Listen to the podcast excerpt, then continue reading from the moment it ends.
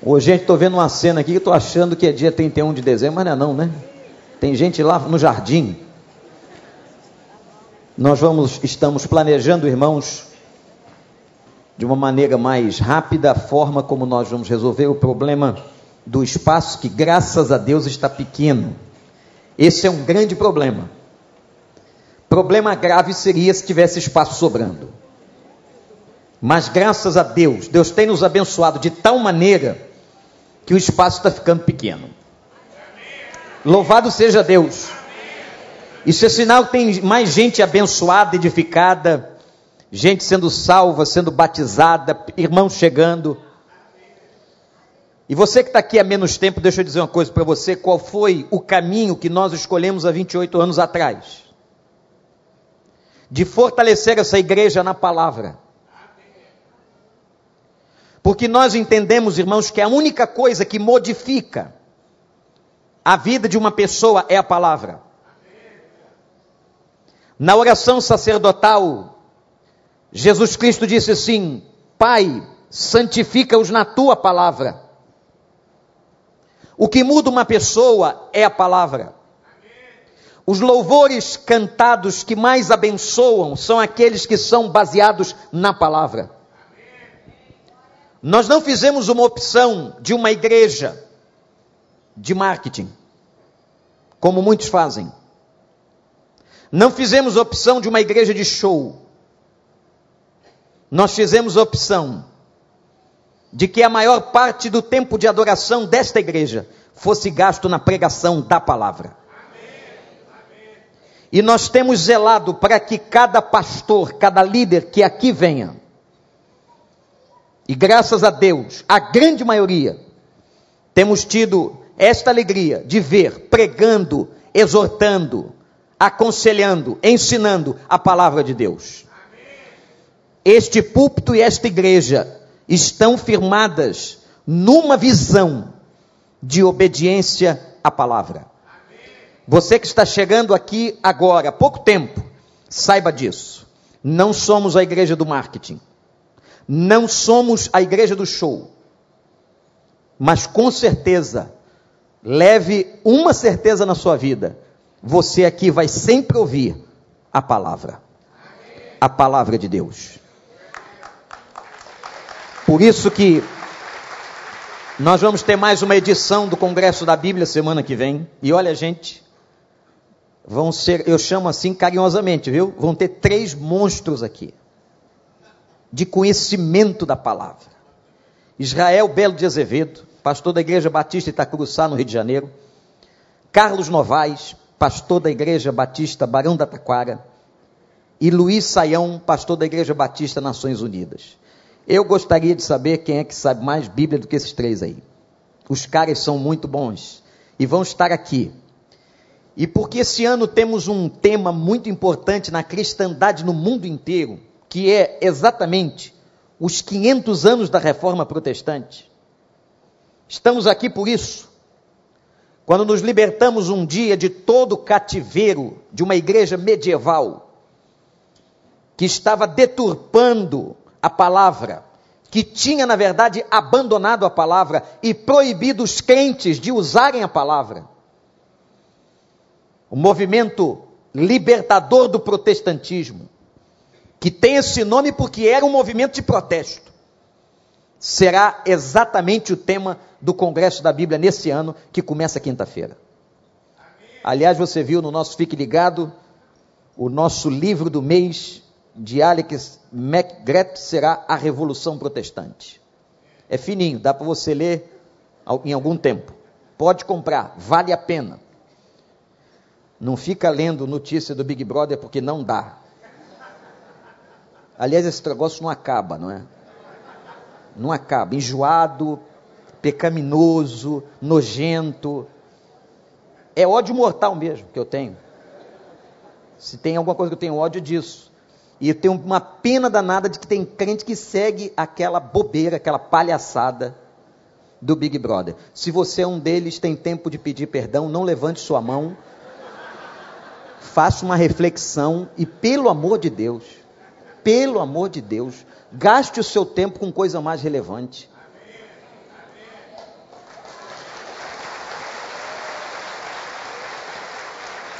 Abra a sua Bíblia em Jonas, capítulo 2. Jonas, capítulo 2. Olha aí. Livro difícil de achar, hein? Tem uma coisa na Bíblia chamada índice. Vai lá sem querer, ninguém está vendo. Lá no início vê o número da página. Não tem problema nenhum, que eu também faço isso às vezes. Vai lá. Não adianta dizer aqui o número da página, porque as Bíblias são diferentes. No sentido do seu volume. Dá uma olhadinha aí, Jonas capítulo 2.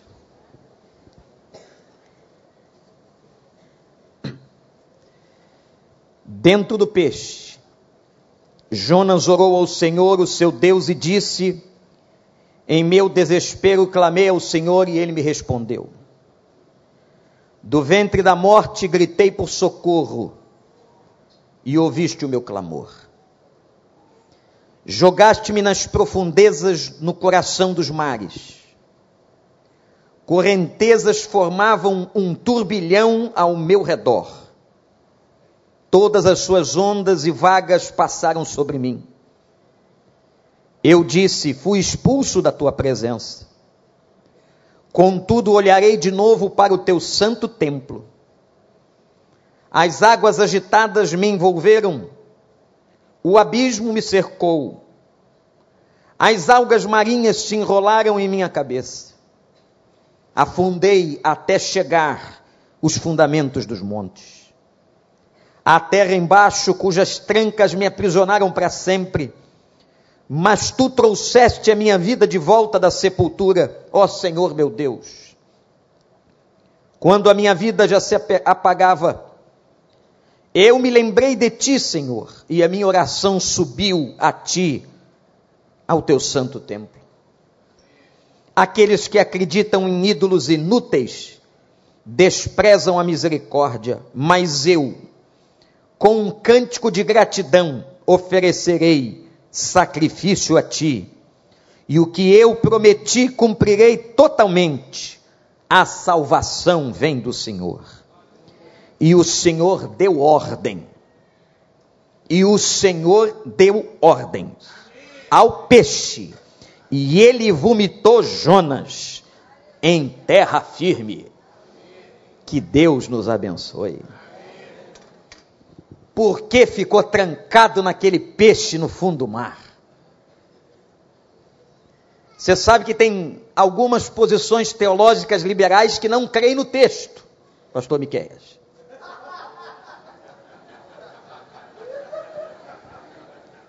que não acreditam na veracidade textual. Dizem essas posições liberais que esse texto é um texto alegórico. Que isso aqui é uma novela. O que eu acho interessante de Deus é que ele diz que o justo viverá da fé. Deus nunca precisou provar que ele existe. Aliás, a Bíblia começa assim. E no princípio criou Deus. Acredite se quiser. O acredite se quiser é meu, não está no texto. Não tem nenhum texto da Escritura que a Bíblia diz assim: agora vamos apresentar o fundamento filosófico sobre a existência de Deus. Vamos agora provar que Deus existe. Vamos fazer uma análise histórica, sociológica da existência de Deus. Não há um texto dos 66 livros. Ou nós cremos na realidade de Deus ou nós não cremos. O justo viverá da fé. E criou Deus no primeiro dia, e criou Deus no segundo dia, e criou Deus no terceiro dia. Mas o que é fantástico é que depois de algum tempo, pela graça de Deus, ele não precisava disso ele começa a deixar os homens inteligentes, os cientistas, os que pensam que sabem muitas vezes, ele começa a deixar esses caras descobrirem que é verdade o que havia sido dito. Quando Galileu Galilei disse que a terra era redonda, Isaías já tinha profetizado 600 anos antes de Cristo que o Senhor se assentava na forma esférica da terra. Aleluia levaram tantos anos para acreditar e quiseram botar o homem na fogueira. A terra é redonda. Quando depois de alguns anos, no Monte Ararat, descobriram sinais de uma grande embarcação, a Bíblia dizia em Gênesis que foi ali, no Monte Ararat, que a arca de Noé havia posado. E ficaram perguntando: quem levou o barco lá para cima? Alguns anos atrás, a arqueologia descobriu na cidade de Cesareia Marítima uma pedra, uma pedra histórica e importante, que estava registrado o nome de Pôncio Pilatos. Que joguinho é esse? Que brincadeira é essa? É Deus deixando pela sua misericórdia o homem entender que o que ele diz é verdade e que aquilo que você acredita pela fé, você muitas vezes pode tocar e apalpar e sentir a presença do Deus verdadeiro. Mas, pastor, e essa história aí que o senhor leu? Essa é pior, hein? Era. Era até 1891. Num registro da literatura inglesa, quando pescadores pescavam baleias numa região do oceano, nas ilhas Falkland, um homem cai dentro do peixe, está morto, desaparece. Eles logo depois conseguem e identificam aquele animal, aquele mamífero que ainda vivo cambaleava na água. Não sei como é que é cambalear na água, mas cambaleava na água. Trouxeram até a praia e começaram a cortar a carne do animal. E quando perceberam, seu estômago estava dilatado e havia algo diferente que se mexia. Quando cortaram, James Burtley sai de dentro do ventre do mamífero. 1891, literatura inglesa, texto registrado pelo Dr. Chaplin, se não me engano, volume 7. Acredite se quiser.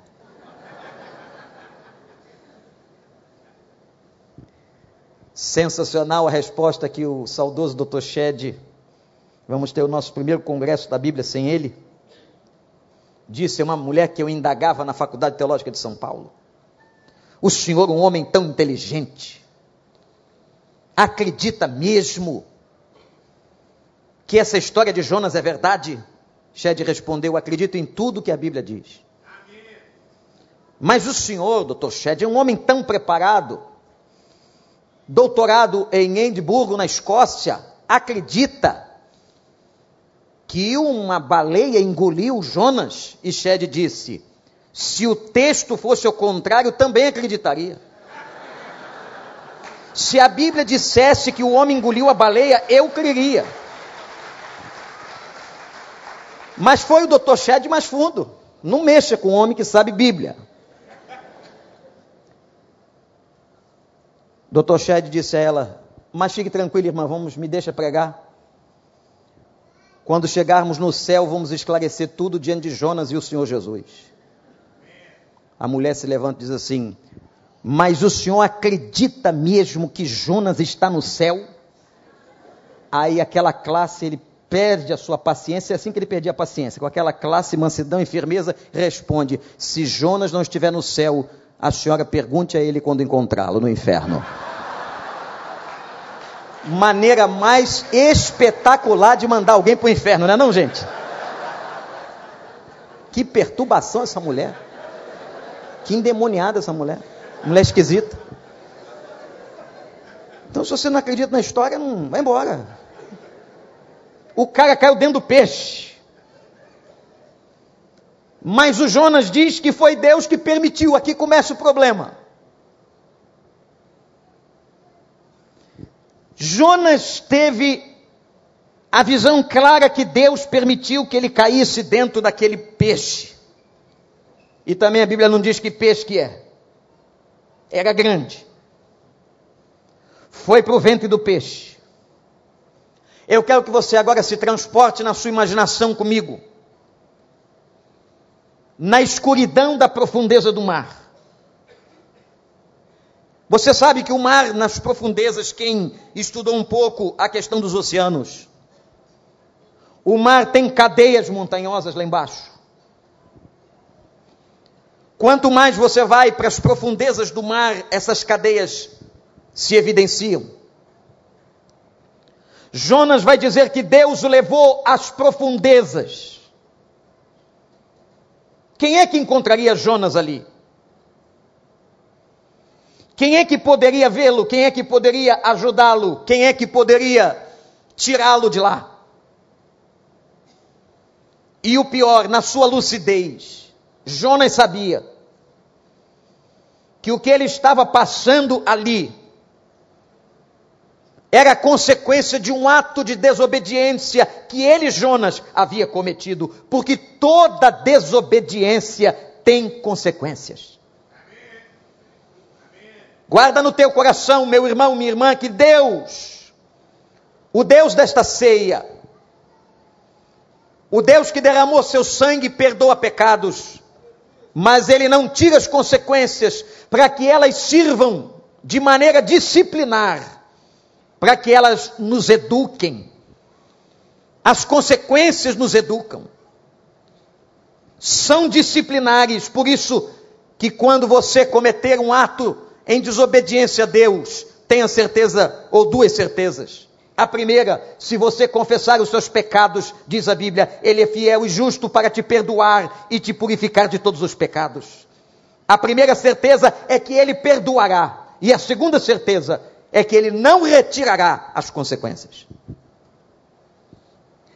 E Jonas sabia que estava ali no fundo do mar, no ventre do peixe, por causa da sua desobediência. Eu quero chamar a tua atenção para alguns pontos muito importantes da história. Porque atenção, diz a Bíblia que Jonas passou três dias no ventre do peixe.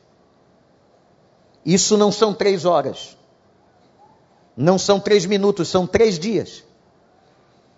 Em estado lúcido, ao ponto dele fazer uma oração. A experiência de Jonas é citada por Jesus. Aliás, quem não acreditar literalmente na história de Jonas, desmente Jesus. Porque Jesus vai falar da experiência de Jonas e depois uma comparação interessante. Assim como Jonas passou três dias no ventre do peixe, o Senhor Jesus passou três dias no ventre da terra quando morreu, mas ao terceiro dia também ressuscitou. Vamos ver como é que foi a agenda. Como é que foram a agenda, ou os dias, os três dias que Jonas passou no peixe? No primeiro dia, anota aí, Jonas só chorou. O texto começa com um momento de dor e de expressão de dor. Na sua oração, ele rasgou o coração, falou da sua desobediência. No versículo 3 ele diz assim: Tu me lançastes no profundo mar. Ele começa a ter um entendimento, gente. Irmãos, ele começa a ter uma clareza de que ele estava ali por autorização ou por permissão do seu Deus. As águas agitadas que entravam e saíam do peixe alcançaram Jonas. Versículo 6, ele diz: Eu cheguei aos fundamentos dos montes. Ora, meus irmãos, se debaixo dos mares existem montanhas, o que Jonas está dizendo? Que ele chega à base, ao fundamento, aos pés das montanhas, ele vai ao profundo da terra. Mas no versículo 7, no seu choro, no seu lamento, Jonas diz assim: eu estava quase perdendo a minha vida. Quando a minha vida se apagava, diz Jonas. Está aí no texto, quando a minha vida se apagava. Olha para mim, querido. Porque nós temos muitas razões hoje para que você se sinta como Jonas.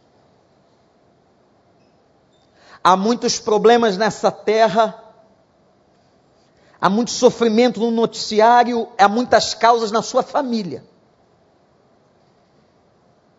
Há muitas dores no teu coração que talvez te trouxeram até aqui hoje de manhã. E quem sabe você não está aqui com o coração sangrando, chorando diante de Deus, porque a dor do sofrimento é dilacerante. O abandono, a solidão, a tristeza, quem sabe a depressão alcançou o teu coração, a tua vida. Mas quem de nós? Quem de nós não entrou uma vez na vida no ventre de um peixe? Quem de nós também já não se sentiu como Jonas no profundo da terra? Quando ele descreve que as algas se envolveram sobre sua cabeça, Jonas está descrevendo um ato de imobilização.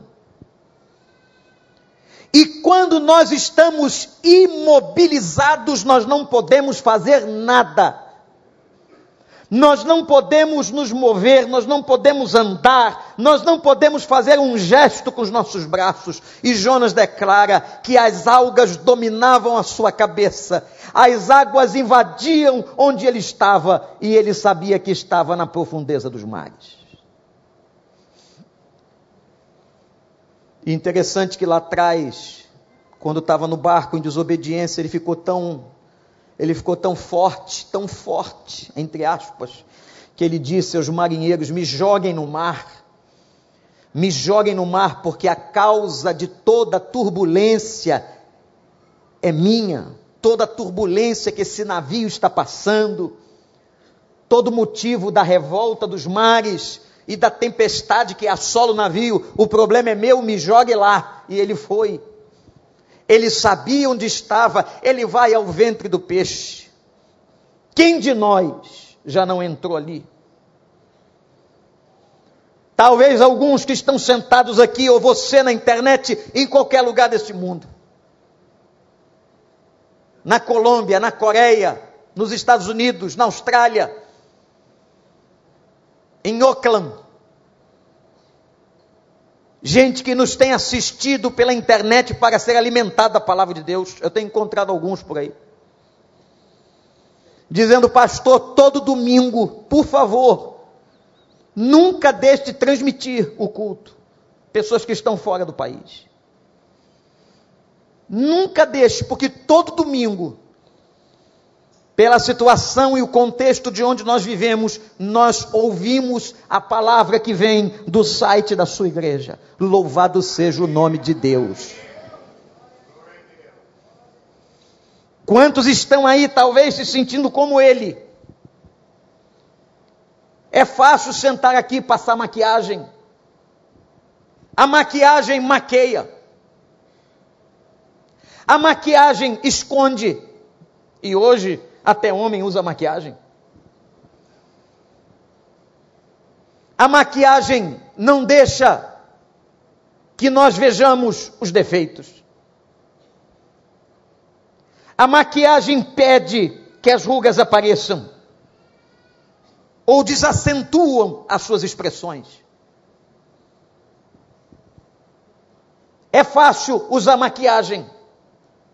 É fácil sentar mas só Deus sabe. Só Deus sabe as lágrimas vertidas e o sangue do coração ferido. Algumas vezes nos gabinetes pastorais, nós ouvimos declarações de pessoas que nunca, nunca imaginaríamos que pudesse estar fazendo tais declarações de dor, de angústia, de sofrimento. E agora, Jonas, E agora você desobedeceu, Jonas. Agora você pediu para ser jogado no mar e foi. E agora, Jonas? E agora tu entraste no fundo do peixe que te levou às profundezas dos mares. Ali, Jonas, ninguém te escuta. Como você, meu irmão, minha irmã, ninguém te escuta, ninguém te vê, ninguém te ouve, ninguém sabe, só você sabe o tamanho da dor, do sangramento e do sofrimento. E agora ficamos todos perplexos esperando saber o que aconteceu com esse homem, o que aconteceu com este profeta, para que saísse de lá. E a partir do versículo 7 até o final do capítulo, Jonas resolve agradecer. Que maneira estranha, como ouvi uma vez de uma irmã, Pastor, como eu vou agradecer a Deus? Se eu soube que a minha filha se declarou lésbica. Como eu vou agradecer a Deus? Disse um outro irmão. Se meu filho é dependente químico e usa cocaína dentro de casa. Que coisa estranha, que coisa antagônica. Como eu vou agradecer a Deus pelo emprego que acabei de perder e me somo aos 14 milhões de brasileiros desempregados? Como agradecer numa nação tão corrupta, em que nós não sabemos em quem confiar? Como agradecer? Se todos os dias e todas as horas vemos a injustiça e presenciamos o sofrimento de tanta gente, porque o mundo é mau, como agradecer? Parece que nós estamos diante de uma experiência profundamente antagônica à realidade. Louca, loucura. Como agradecer, pastor? É porque o Senhor não sabe o que eu estou passando em casa. É porque o Senhor não sabe o tamanho da dor. É porque o Senhor não sabe o oxigênio que precisa ser trocado daquele doente que está em estado terminal e às vezes dentro de casa. Realmente não sei. Realmente não tenho poder para entender ou para captar o que você sente não tenho poder para saber ou experimentar, por mais empatia psicológica que eu tenha, por mais empatia que eu tenha com o teu sofrimento, eu não sou capaz de captar a extensão da dor e do sangramento da tua alma. Mas eu vim aqui hoje de manhã em nome do Senhor, para dizer para você que Jonas começou a sair daquele lugar de dor, de sofrimento, quando ele começou a agradecer. Parece que ele tinha lido o texto de Paulo aos Tessalonicenses, capítulo 5, verso 16. Se a técnica encontrar, bota na tela. 1 Tessalonicenses 5,16. Mas Jonas viveu tanto tempo antes de Jesus e de Paulo, mas havia um problema, e há um problema muito sério, que o Espírito Santo que estava com Paulo no primeiro século era o mesmo Espírito Santo que visitou Jonas no fundo do mar, lá dentro do peixe. É o mesmo Espírito Santo que está aqui agora. É o mesmo Espírito Santo que está falando com você. É o mesmo Espírito Santo que te acompanha. É o mesmo Espírito Santo que está na tua casa. É o mesmo Espírito Santo que entra no teu carro. É o mesmo Espírito Santo que vai trabalhar com você. Espírito do Senhor está sobre nós. Ele nos batizou nesse Espírito. Louvado seja o nome do Senhor. Engrandeça o Senhor.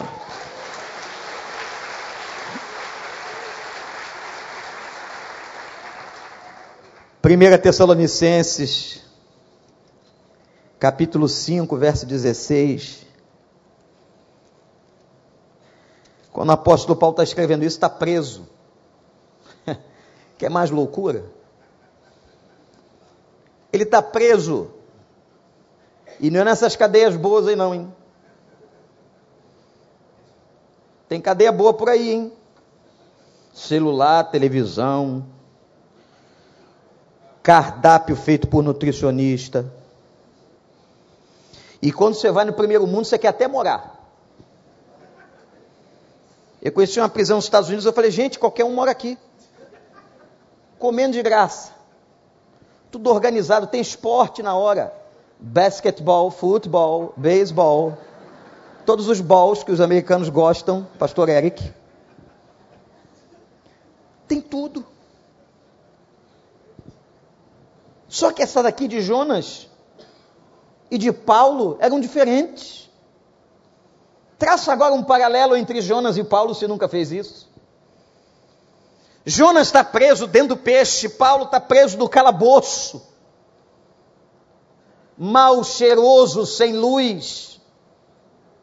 Jogava um prato de qualquer coisa, talvez alfarroba de porcos.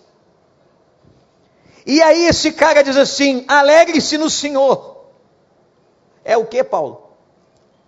Paulo, você deve estar delirando, meu filho. Alegrem-se no Senhor. Olha aí você que está passando luta feia na sua vida. Alegre-se no Senhor. Orem continuamente. E ele diz assim: deem graças em todas as circunstâncias. Está você fora do peixe ou dentro do peixe, com dinheiro ou sem dinheiro, com emprego ou sem emprego, na dor ou na saúde, dê graças a Deus. E ele diz: porque esta, versículo 16, é vontade de Deus para vocês em Cristo, por mais que vocês não entendam nada, porque a gente não entende nada. A gente não entende porque que Deus deixa o peixe engolir. A gente não entende porque que Deus deixa o peixe ficar com a gente três dias. A gente não entende porque este ou aquele sofrimento.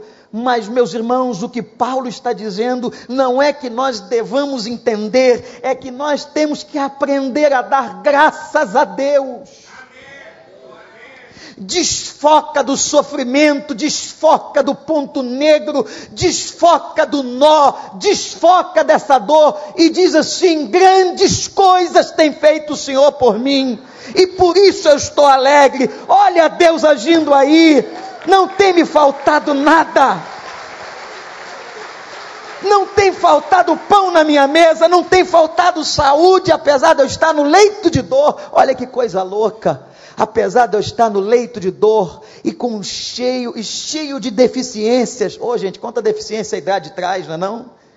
Vocês que são mais velhos, não é verdade, gente? Quantas deficiências a idade traz. A gente já não corre como corria, a gente já sente dor aqui, dor ali o tempo todo, não pode fazer mais os mesmos exercícios físicos. E aí Paulo diz assim: deem graças ao Senhor, porque a nossa leve momentânea tribulação não pode ser comparada à glória que nos será revelada em Cristo Jesus, nosso Senhor. Aleluia!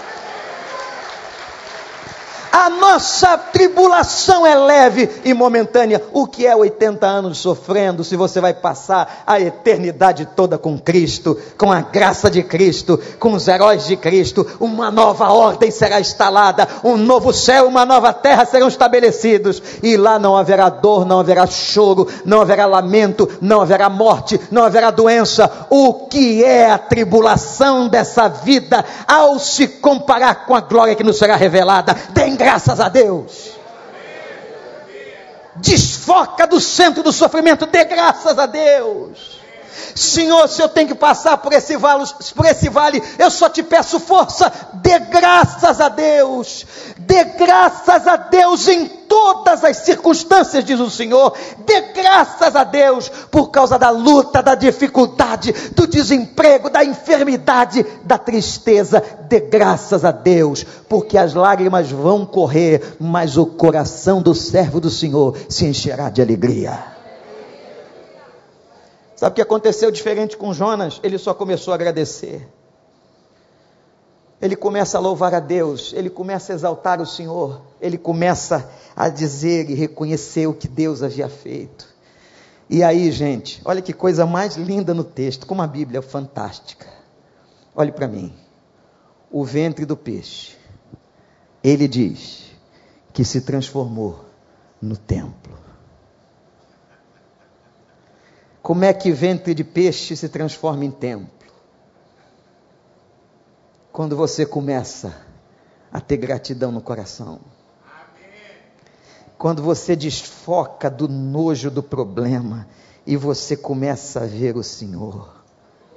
E Jonas começou a ver o Senhor naquele lugar.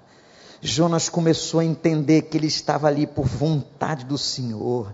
Deus começou a dizer a Jonas: Jonas, a tua vida é minha, eu sou soberano, eu faço o que eu quiser com você, Jonas. E quando Jonas entendeu isso, meus irmãos, ele agora não estava mais simplesmente no ventre de um peixe, ele estava no templo de adoração. Aquele lugar se transformou num templo de adoração. Aonde você está, apesar da dor que você sente, aí na tua tribulação, pode ser transformado num templo de adoração, porque a presença de Deus está neste lugar com você. Aleluia! Eu visitei muito presídio na minha vida. Não sei porque estou me lembrando de presídio hoje. Me, visitei muito presídio, fui muito lugar de preso, fui na Ilha Grande, fui lá no Talavera Bruce, em Bangu, fui naquele outro de homens, eu fui no Frei Caneca, eu fui muito presídio. E encontrei muito bandido que não valia nada, nada, mas que para Jesus valia. Tem bandido que é tão ruim, que é tão ruim, que a sociedade toda diz assim: não vale nada, não vale mesmo. Mas Jesus é especialista em transformar gente que não vale nada. Por isso que não tenha problema quando gente que não vale nada entrar aqui. Se entrar aqui gente que não vale nada, lembre-se que você também não vale nada. E começa a dar graças a Deus, porque aquele que transformou você é capaz de transformar o outro.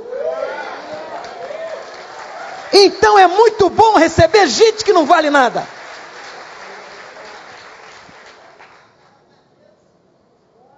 E o portuguesinho famoso lá na Ilha Grande, famoso, matador, ladrão, gente ruim.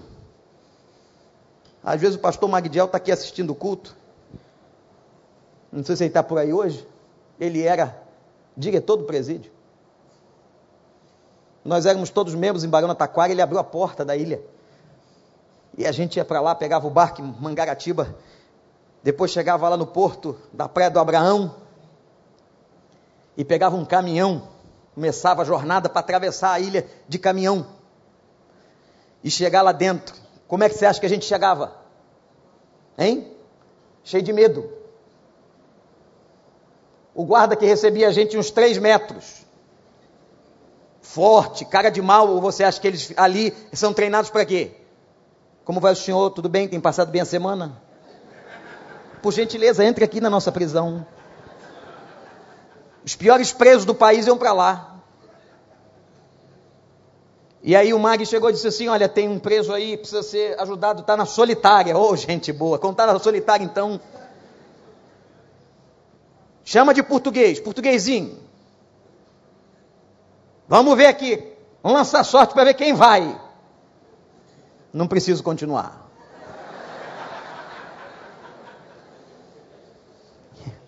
Eu? Nínive? Não. Deixa eu ir para Tarsis, ali do outro lado tem. Vai ter um culto ali, senhor, vai ter um culto. E aí, português? Tu tem que chegar com pinta de que tu é malandro. E aí, português? Olhem para minha cara de malandro, que é a única vez que eu sei. E aí? E de preferência chupando chiclete. Porque quando tu chega chupando chiclete, falando dessa maneira, o cara acha que tu é malandro. Não tinha tatuagem, senão botavam aqui, ó. De rena, é claro. E aí? O que, que você está aqui? O que, que tu acha? Conversa foi indo, foi indo, daqui a pouco ele disse assim: O que, que tu quer, cara? Tu viu tua mãe jogar, o teu pai jogar tua mãe do telhado? Grávida, do teu irmãozinho? Tu viu teu pai dizer que vai matar, segurar ela pelo pescoço e jogou. Jogou minha mãe. Mamãe caiu lá embaixo, começou a sangrar. Naquela hora o Espírito Santo invadiu ali. Que tinha que ter toda uma preparação espiritual para um lugar desse. Tinha um monte de gente que orava. Tinha aquelas colunas de oração da igreja quando sabia que os meninos iam para a Ilha Grande, ficava orando na igreja.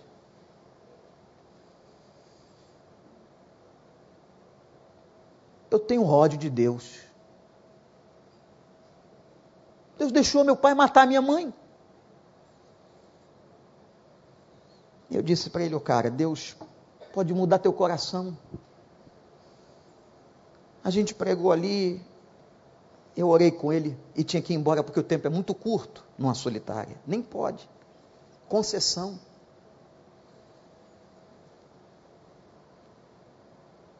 Dois meses depois, era perto do Natal. O cara disse assim: Olha, o senhor não vai saber mas o português está indo no culto dos crentes. Já saiu da solitária, mudou completamente. Eu disse: Eu posso ver ele? Pode sim, senhor, ele vai estar tá lá. Ele já está solto da solitária, ele está ele tá aí. E aí, o português apareceu e disse assim: Vande, ô Vande, eu fiz uma música para Jesus. Eu tenho a letra na minha casa, nos meus arquivos. Ele era violonista e compositor, gente. E ele foi cantando e foi chorando, porque ele já tinha sido liberto do ventre do peixe, porque Deus já tinha tirado ele. Ele foi salvo. Agora ele cantava e tocava no coro do presídio. E eu disse: é, gente ruim, Deus transforma em gente boa. E me lembrei daquele ditado: pau que nasce torto, Jesus conserta, até porque ele era carpinteiro. Louvado seja o nome do Senhor.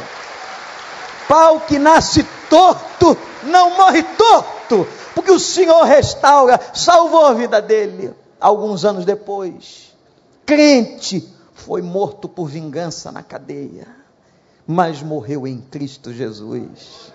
A nossa leve e momentânea tribulação não se pode comparar com a glória que nos será revelada.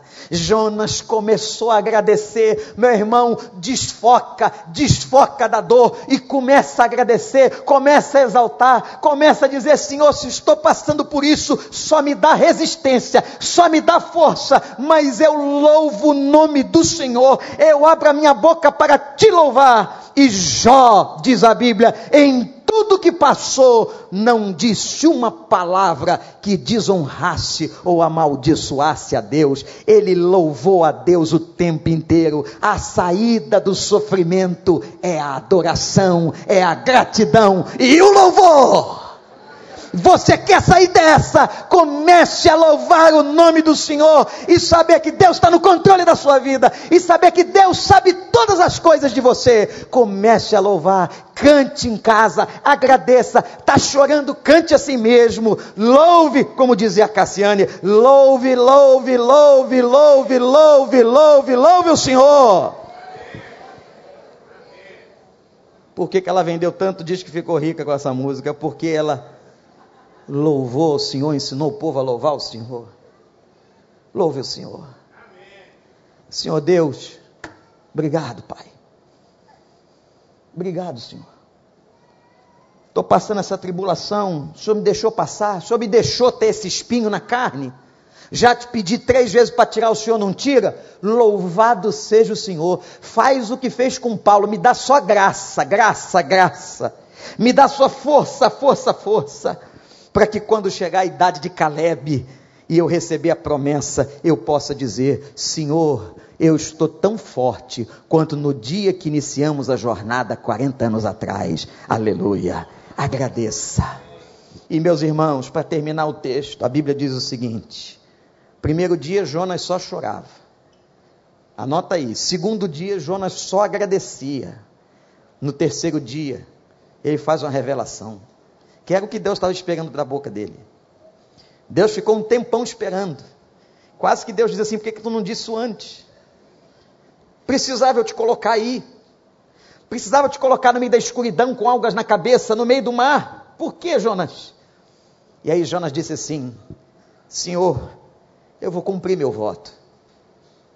Senhor, eu vou cumprir meu voto na hora que ele diz a Deus, em oração, capítulo 2, que vai cumprir seus votos, o voto que havia sido feito, o peixe vomitou Jonas. Sabe o que estava faltando para a libertação? Que ele obedecesse. Era só que ele obedecesse. A libertação vem quando nós obedecemos e o peixe vomitou na praia. Quantas vezes, gente, nós fazemos tantos votos e tantos votos? Dia 31 são tantos votos. Dia de ceia são tantos votos. Dia do aniversário são tantos votos. Tantas promessas. Mas quantas vezes nós não a fazemos? Não os cumprimos. Mas no dia que ele disse que ia fazer, Deus deu-lhe crédito mais uma vez e o peixe vomita. E sabe o que ele faz? Ele faz uma coisa que ele não queria fazer. Anota aí. Ele faz uma coisa que ele não queria fazer. Porque nem tudo que você vai fazer na vida você quer fazer. Tem muita coisa que eu faço na vida que eu não quero fazer mas eu faço por causa do Senhor. Sabe o que ele não queria fazer? Ele não queria pregar coisa nenhuma. Deus sabia disso e ele sabia disso. Eu não vou para lá. Tanto é que depois, vejam pregadores, que ele prega em Nínive e pregou um sermão daqueles bem rapidinho. Diz que ele saía correndo pela cidade dizendo assim: se convertem. Se converte, senão vocês vão morrer, vai morrer todo mundo. Tu acha que foi um sermão elaborado, com ponto 1, ponto 2, ponto 3? Tu acha que foi um sermão expositivo, uma palavra sobre Deus? Não, ah, se convertem. E o pior, se converteu todo mundo. Jonas ficou tão chateado, tão aborrecido, que voltou e foi para debaixo de uma árvore. Fez beicinho. Tem crente que faz beicinho. E a paciência de Deus, irmãos.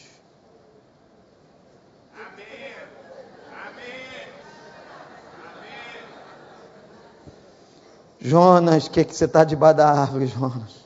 E olha o que ele responde. Ele é um cabra sincero. Eu sabia, por isso que eu não queria pregar, eu sabia que eles iam se converter. Jonas, você não queria converter? Não, não queria que eles se convertessem, um povo ruim. Esses assírios, povo ruim, povo mau, povo perverso. Aí Deus fez nascer a planta e botou a sombra na cabeça dele no meio do deserto. Ele disse: Jonas, Jonas, você não sabe nada, meu filho. Se eu, eu planto, você não fez nada, eu plantei essa boboreira, fiz crescer, coloquei sombra na tua cabeça, porque tenho pena e misericórdia de você. Não vou ter pena e misericórdia de 120 mil ninivitas que não sabem discernir. Jonas, Jonas, tu não sabe nada, Jonas. Como nós somos maus. Ele fez o que ele não queria fazer. Talvez você tenha que fazer uma coisa que você não quer fazer, um perdão que você não quer liberar, um carinho que você não quer fazer, uma atenção que você não quer dar. Faça pelo Senhor, faça em nome do Senhor, libere pelo Senhor, porque, gente, uma coisa é verdade: quando nós obedecemos a Deus, mesmo quando o nosso coração não quer, Deus nos honra. Deus honra gente obediente. Mesmo quando a gente não quer fazer o que deve fazer. Jonas sai correndo por Nínive, prega rapidinho para acabar aquilo logo, mas não adiantou. O Espírito do Senhor, conforme ele corria, corria junto com ele e varria o coração das pessoas. E as pessoas foram convertidas. Jonas não entendia nada. Só saiu dali, daquele ventre, porque disse a Deus: Eu vou cumprir meus votos. Está passando dor? Está chorando, irmão, no meio do mar? Olha só. Deus deixou. Se você é crente, Deus permitiu. Desfoca e começa a agradecer. E começa a dizer: Louvado seja Deus. Muito obrigado, Senhor. Está doendo aqui. Quando o doutor Shed, de novo, no seu último vídeo em vida. Entrevistado pelo pastor Antônio de Atibaia. Disse assim: Eu quase não sofri nada na minha vida. Só estou sofrendo nesses últimos três meses uma dor muito forte. Era câncer que tinha tomado o corpo. Mas ele disse assim: Deus seja louvado, engrandecido. O valor da gratidão. E ele foi liberto, porque adentrou as regiões celestiais. Se Deus te levar no profundo do oceano, Ele está querendo te ensinar alguma coisa. Ele está querendo que você reveja algum conceito ele está querendo que você preste atenção, filho, filha, preste atenção. Porque a dor pela qual você está passando, eu autorizei, eu, o teu Deus. Glorifique o Senhor, diz Paulo. Deem graças ao Senhor, deem graças ao Senhor, porque esta é a vontade de Deus em vossas vidas. Em tudo Deus tem propósito. A Bíblia diz assim, e com isso eu termino. Porque todas as coisas cooperam para o bem daqueles que amam a Deus e são chamados pelo seu decreto. Até o que eu não entendo, Paulo diz, é tudo, tudo coopera para o bem tudo o que está acontecendo na tua vida, meu irmão, minha irmã, a tua luta, a tua lágrima, esse coração que sangra.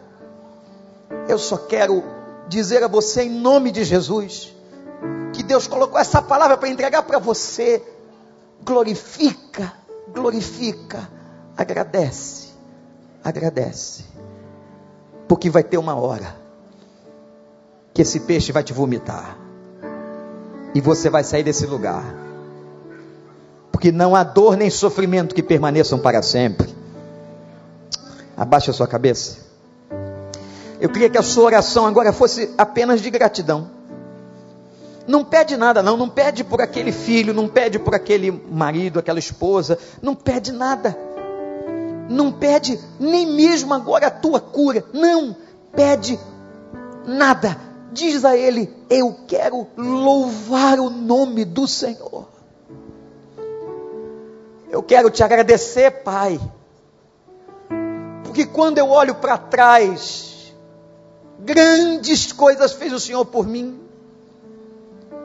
E eu sei que o Deus que atuou lá no passado vai continuar atuando, Senhor, por isso glórias ao nome do Senhor.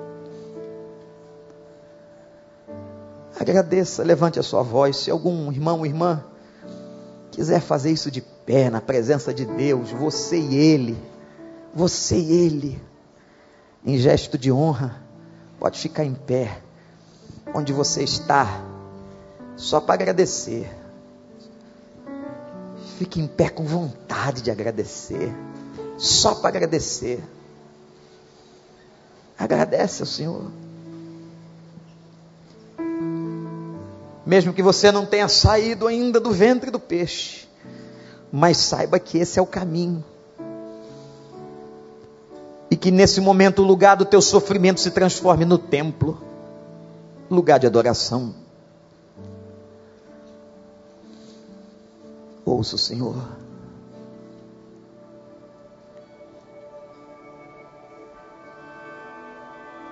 Agradece. Agradece. Agradece chorando, quem sabe. Agradece quebrado. Agradece quebrantado. Agradece doente. Quem sabe você está doente, agradece. Agradece falido. Agradece se você está falido nos seus negócios, sem dinheiro, agradece. Se você está em estado de depressão, agradece. Só agradece.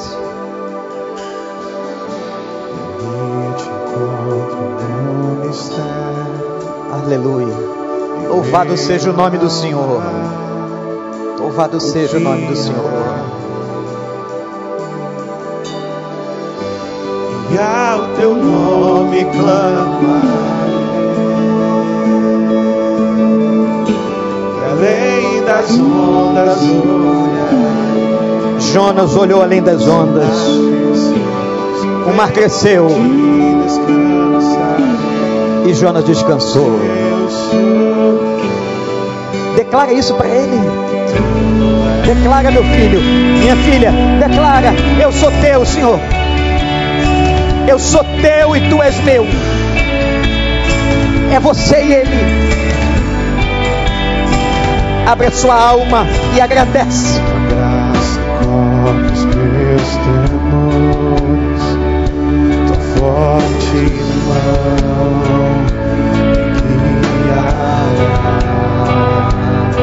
É verdade. Se estou cercado Tá com medo? tu és fiel, Nunca vai falhar. Nunca vai falhar.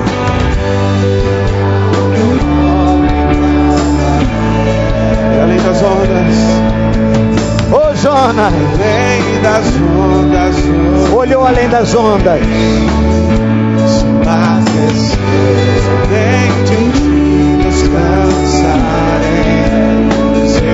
Diz na alma: Eu sou teu e tu és meu. Tu és Ô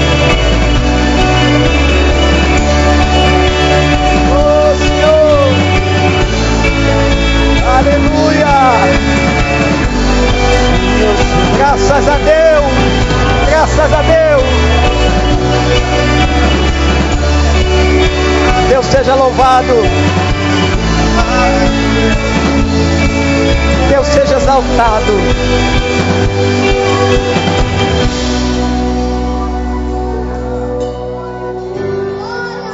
Aleluia.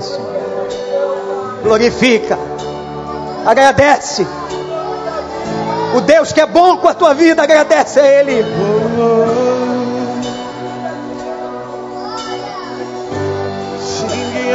Reconhece como Ele é bom. Nós não merecemos nada.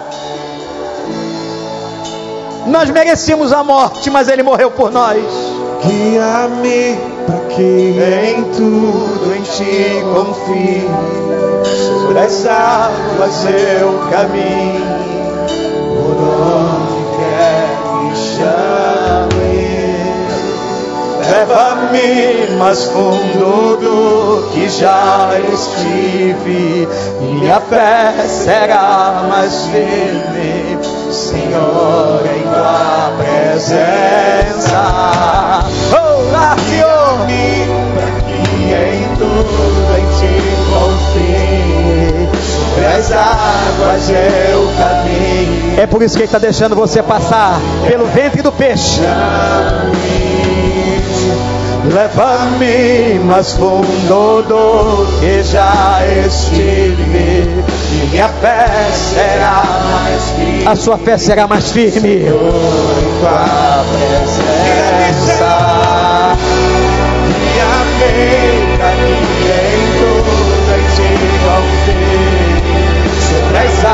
qual seria o caminho, Senhor, quero sangue. Leva-me, mas com todo que já estive, minha fé será mais firme, Senhor, em tua presença.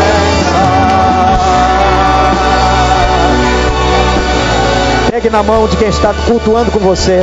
Pegue na mão quem está à sua direita e à sua esquerda. Isso.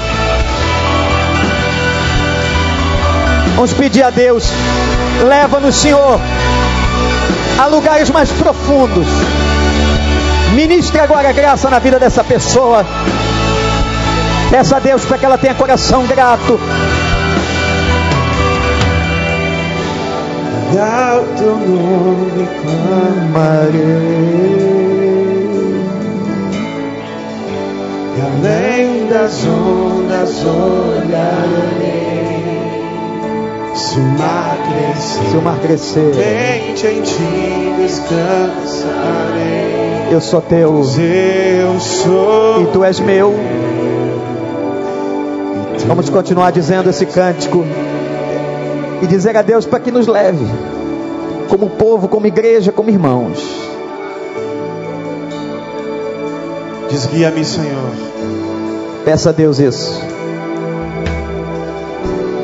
Guia-me para que em tudo em ti confie. Sobre as águas eu caminho. Dá um apertozinho de leve na mão do teu irmão com carinho, com carinho. Dá um aperto de mão com carinho. Leva-me Leva-nos, Senhor. tudo que já estive. E minha fé será mais firme, Senhor, em tua presença. Guia-me, Ei, agora. Agora, Senhor. e em tudo em ti. Queremos confiar mais no Senhor. Queremos, Senhor.